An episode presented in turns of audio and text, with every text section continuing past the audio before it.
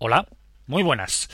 Eh, hoy he de reconocer que me he levantado bastante vago de la cama, así que voy a dejar que la anécdota del principio la cuente mi amiguete Roberto, del podcast No Tengo iPhone, que muy amablemente me ha enviado este audio para comenzar el episodio. Os dejo con Roberto. Os voy a contar una pequeña anécdota sobre el jefe de Apple, Steve Jobs. Y es que no siempre ha sido el jefe de Apple. Tuvo una época en los años 80 en la que, pues bueno, por circunstancias no estuvo en la compañía y se dedicó a buscar su futuro por otros sitios. En estos otros lugares acabó terminando en una empresa que se llamaba The Graphics Group que compró por 5 millones de dólares. A partir de aquí, Steve Jobs trabajó con ella y se convirtió en lo que es ahora Pixar. En los años 90, sobre todo en el 95, Pixar desarrolló un montón de películas de animación hasta llegar al super éxito de Toy Story, que todo el mundo conocemos. Todo esto llamó la atención, por supuesto, de la gran empresa de animación Walt Disney. Steve Jobs ya se había marchado de Pixar, había vuelto, por supuesto, a Apple, pero seguía teniendo participación en modo de acciones en la empresa de animación. ¿Qué ocurrió? Pues que Pixar, como sabéis, durante todos estos años ha estado sacando películas de super éxito, convirtiéndose en referente en el mundo de la animación, no solo para niños, sino para todo el mundo. Todo ello desembocó que en el 2006, después de un montón de desacuerdos entre Walt Disney y la propia Pixar, esta primera anunció la compra de todas las acciones de la empresa que Steve Jobs, con muy buen ojo, compró allá por el 86 nada menos que 7.400 millones le costó a Walt Disney todas las acciones de Pixar. ¿Qué ocurría? Que Steve Jobs, que seguía teniendo una gran parte de todas estas acciones, se convirtió en el mayor accionista individual de la superempresa Walt Disney. Y es que hay una cosa clara, podremos decir lo que queramos de Steve Jobs, pero desde luego que tiene una visión del mundo de los negocios del lince. Hola a todos, yo soy Roberto del podcast No Tengo iPhone y os doy la bienvenida al nuevo podcast XX Palito Palito Palito del podcast del Búho.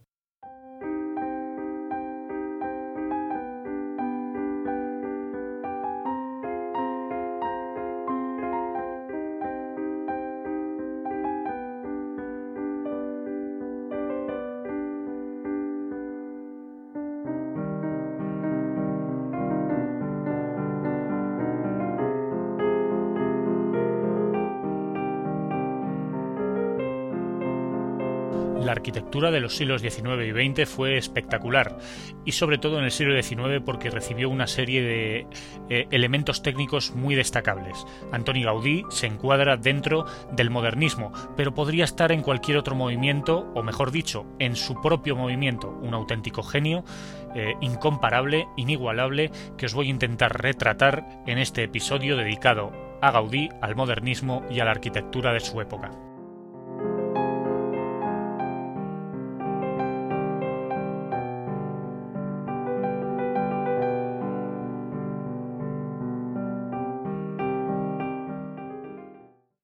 Antoni Gaudí Cornet nació en Reus el 25 de junio de 1852 y estudió arquitectura en Barcelona, ciudad en la que centrará la mayor parte de su trabajo y sus obras más representativas, excepto algunas excepciones. Eh, nada más acabar la Academia de Arquitectura, uno de sus maestros dijo de él que acababa de darle la licencia a un auténtico monstruo que podría llegar a hacer auténticas aberraciones o auténticas maravillas. Solo el tiempo definiría este genio. Y vaya si lo definió porque Gaudí es uno de los que se podría llamar hombre renacentista. Si Gaudí hubiese ya nacido en el siglo XV o en el siglo XVI, estaríamos hablando de un auténtico hombre del Renacimiento, un artista total, que trascendía más allá de la arquitectura. Miguel Ángel era sobre todo un, escultor, pero pintó sobre todo obras maestras de incomparable valor e hizo también obras arquitectónicas muy notables. Así se podría definir a Gaudí, que controlaba absolutamente todos los aspectos de sus diseños, eh, porque no solamente era un gran arquitecto, era también un buen escultor, un notable artesano de la cerámica y la madera. Eh, al fin y al cabo, eh, quería que su obra fuese completa tanto por fuera como por dentro. Esto es algo muy en común con, con los movimientos arquitectónicos de la época como el modernismo, un movimiento que si bien Gaudí encabeza, no es ni mucho menos uno de sus más fieles representantes. Os voy a hablar un poquito del modernismo catalán y de la arquitectura de los siglos XIX y XX. os aseguro que la arquitectura a partir del siglo XIX se pone muy, pero que muy interesante. Eh, ¿Por qué? Porque si hacéis un poquito de memoria en las clases de historia del instituto, os dirían que en el siglo XVIII, a finales, comienza la revolución industrial. Y me diréis, ¿qué leches tiene eso que ver con la arquitectura? Pues mucho, porque la revolución industrial supone la llegada de nuevos materiales para construir, como por ejemplo el hierro forjado, el cual tuvo muchísima importancia a partir de entonces para las nuevas estructuras. Se dan, por lo tanto, una bifurcación dentro de lo que se solía llevar y lo que se solía estilar, en arquitectura. Hasta entonces los grandes arquitectos eran considerados artistas. A partir de ahora los arquitectos serán eh, considerados también ingenieros, porque tendrán que em, digamos, eh, controlar mucho todos estos nuevos materiales. Eh, estos nuevos materiales proporcionan la posibilidad de construir enormes eh, estructuras que apenas tienen muros y que pueden soportar grandes pesos y alcanzar grandes eh, tamaños. Un ejemplo clarísimo lo tenéis en la Torre Eiffel, sin ir más lejos, que fue construida en el año 1889, al finales del siglo XIX, y que eh, es el, uno de los grandes representantes de esta arquitectura que además era posible montar y desmontar. Por eso muchísimas de las grandes representaciones de esta arquitectura barra ingeniería no nos han quedado.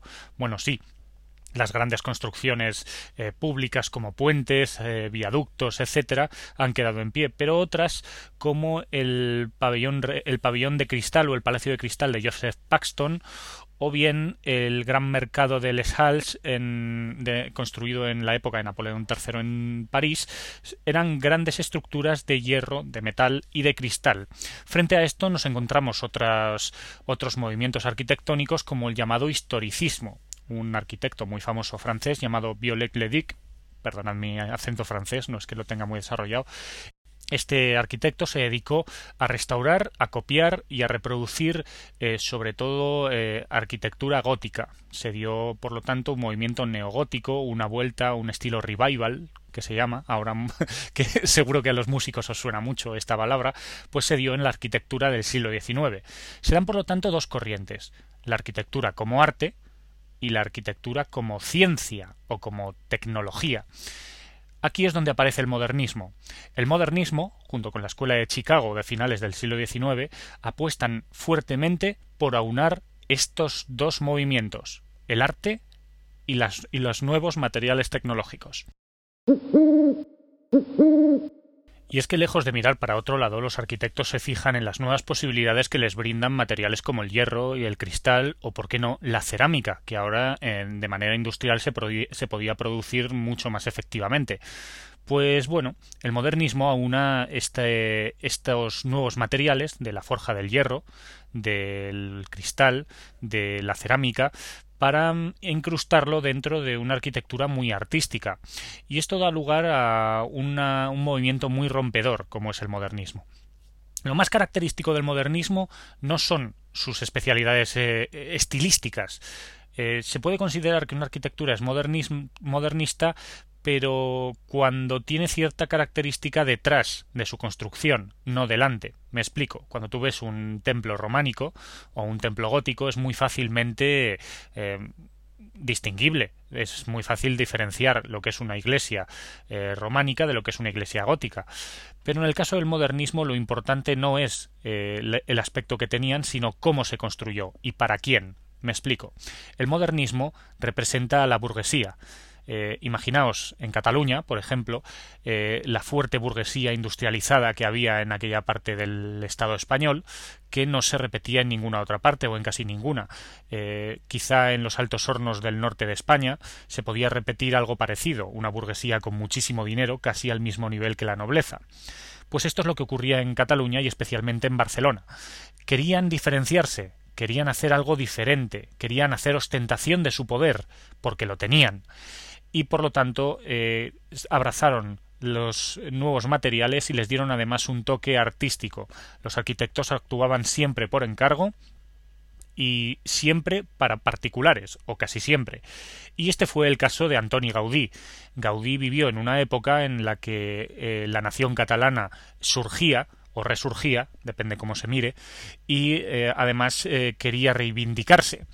Gaudí estuvo al servicio, por lo tanto, de algo ideológico, algo económico y también puso su arte al 100% al servicio del nuevo poder industrial del siglo XX.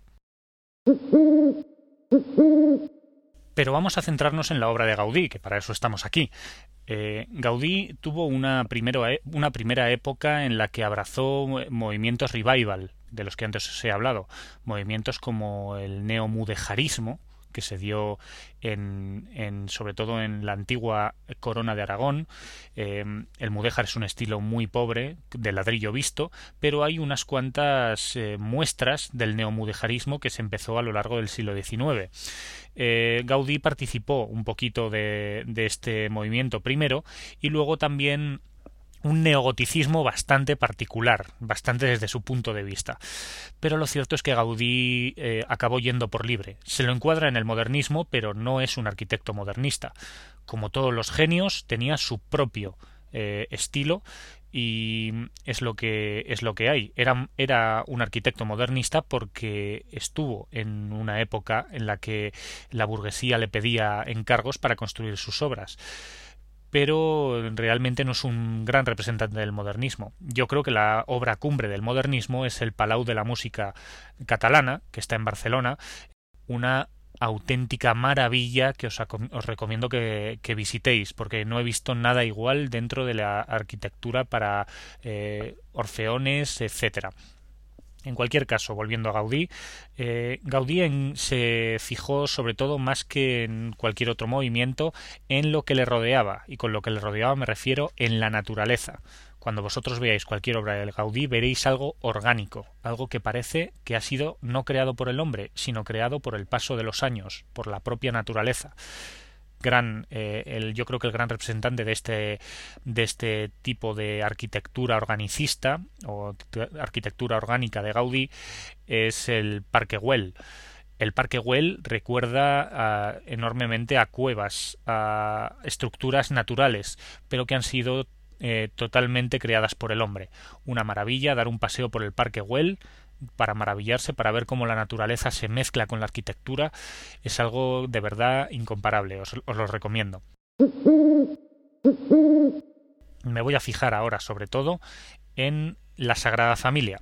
Eh, recientemente el obispo de Roma ha visitado Barcelona para consagrar este templo, el templo expiatorio de la Sagrada Familia, así se llama, que lleva 120 años siendo construido.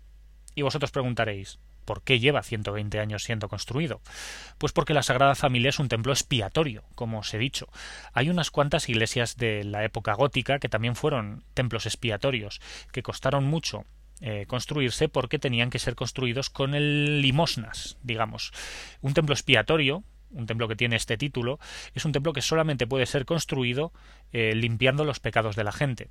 Es así de simple. Tú pagas, los, pecados se te limpian y ese dinero va eh, destinado a construir un templo que va a ser para la expiación de tus pecados. Esto es la Sagrada Familia y por eso lleva tantísimo tiempo siendo construido. Hay que decir también que eh, la Sagrada Familia es un templo muy complejo técnicamente. Si visteis las imágenes de la consagración, eh, veríais que por dentro es espectacular, eh, con columnas helicoidales unas, y unas techumbres que parecen imposibles. Parece que el, el, edificio se sostiene solo.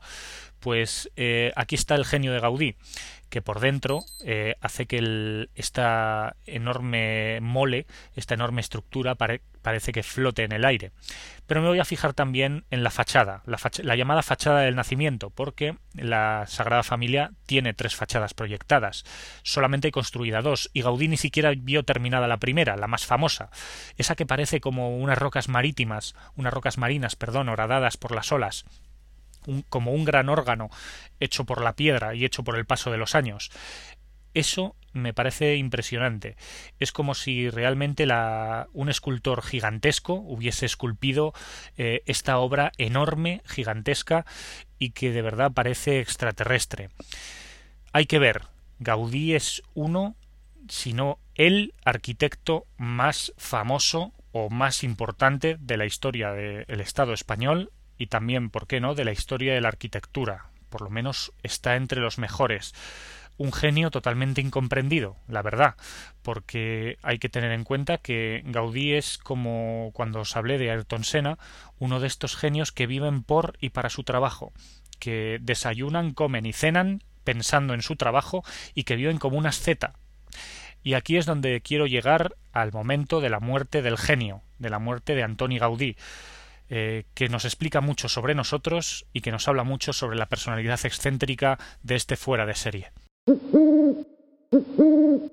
Antoni Gaudí consagró la última parte de su vida al templo expiatorio de la Sagrada Familia. Como era un genio, eh, tenía que tenía todas sus obras en la cabeza. No era mucho de, dibujar en planos. Tenía muy claro cómo quería que fueran sus obras, o mejor dicho, tampoco lo tenía del todo claro hasta que las veía en pie. Eh, hacía muchas correcciones sobre la marcha y a veces el proyecto original acababa siendo diferente porque un artista tiene sus eh, erratas y tiene sus arrepentimientos, como pueden ser por ejemplo los pintores, y Gaudí iba actuando sobre la marcha. Por eso mismo ha habido muchos problemas para reconstruir o para construir la Sagrada Familia tal y como Gaudí la concibió, porque posiblemente ni siquiera el propio arquitecto tenía muy clara muy claro cómo tenía que ser esta obra. Eh, llegamos a la muerte de Gaudí, una muerte que sucedió en el año 1926 en Barcelona y que la verdad es que fue bastante trágica y triste. Eh, Gaudí llegó a vivir en el estudio eh, que tenía justo al lado de la, de la Sagrada Familia. Vivía pues como un auténtico pordiosero. Se levantaba por las mañanas, trabajaba, Seguía trabajando, luego continuaba trabajando y dormía unas pocas horas en el mismo estudio para levantarse y empezar otra vez. Así, así vivió Gaudí los últimos años de su vida. Un buen día salió del estudio y eh, cuando cruzaba por la calle fue atropellado por un tranvía. Eh, las heridas que le ocasionó el tranvía fueron bastante graves, pero pudo haber sido atendido y llevado a un hospital. Lo que ocurre es que Gaudí iba vestido con harapos, iba vestido como un pordiosero, y la gente cuando vio que el tranvía lo atropellaba no le hizo en el menor caso. Gaudino fue auxiliado, por lo tanto, y murió por sus heridas allí mismo. Una auténtica conmoción recorrió Barcelona cuando se supo, pero eh, es una manera trágica de morir, una manera trágica de empañar al mito. Eh, y también de decirnos eh, que siempre quizá tendríamos que ayudar a todos los que nos rodean. Nunca se sabe quién puedes tener alrededor, ¿verdad? En cualquier caso, no quería terminar así el capítulo. Quería terminarlo diciendo que Antoni Gaudí es uno de esos genios que hay cada pocos años y que en nuestro país tenemos la suerte de tener a menudo y que además hizo de su arquitectura un arte único, irrepetible y que os aconsejo encarecidamente que visitéis.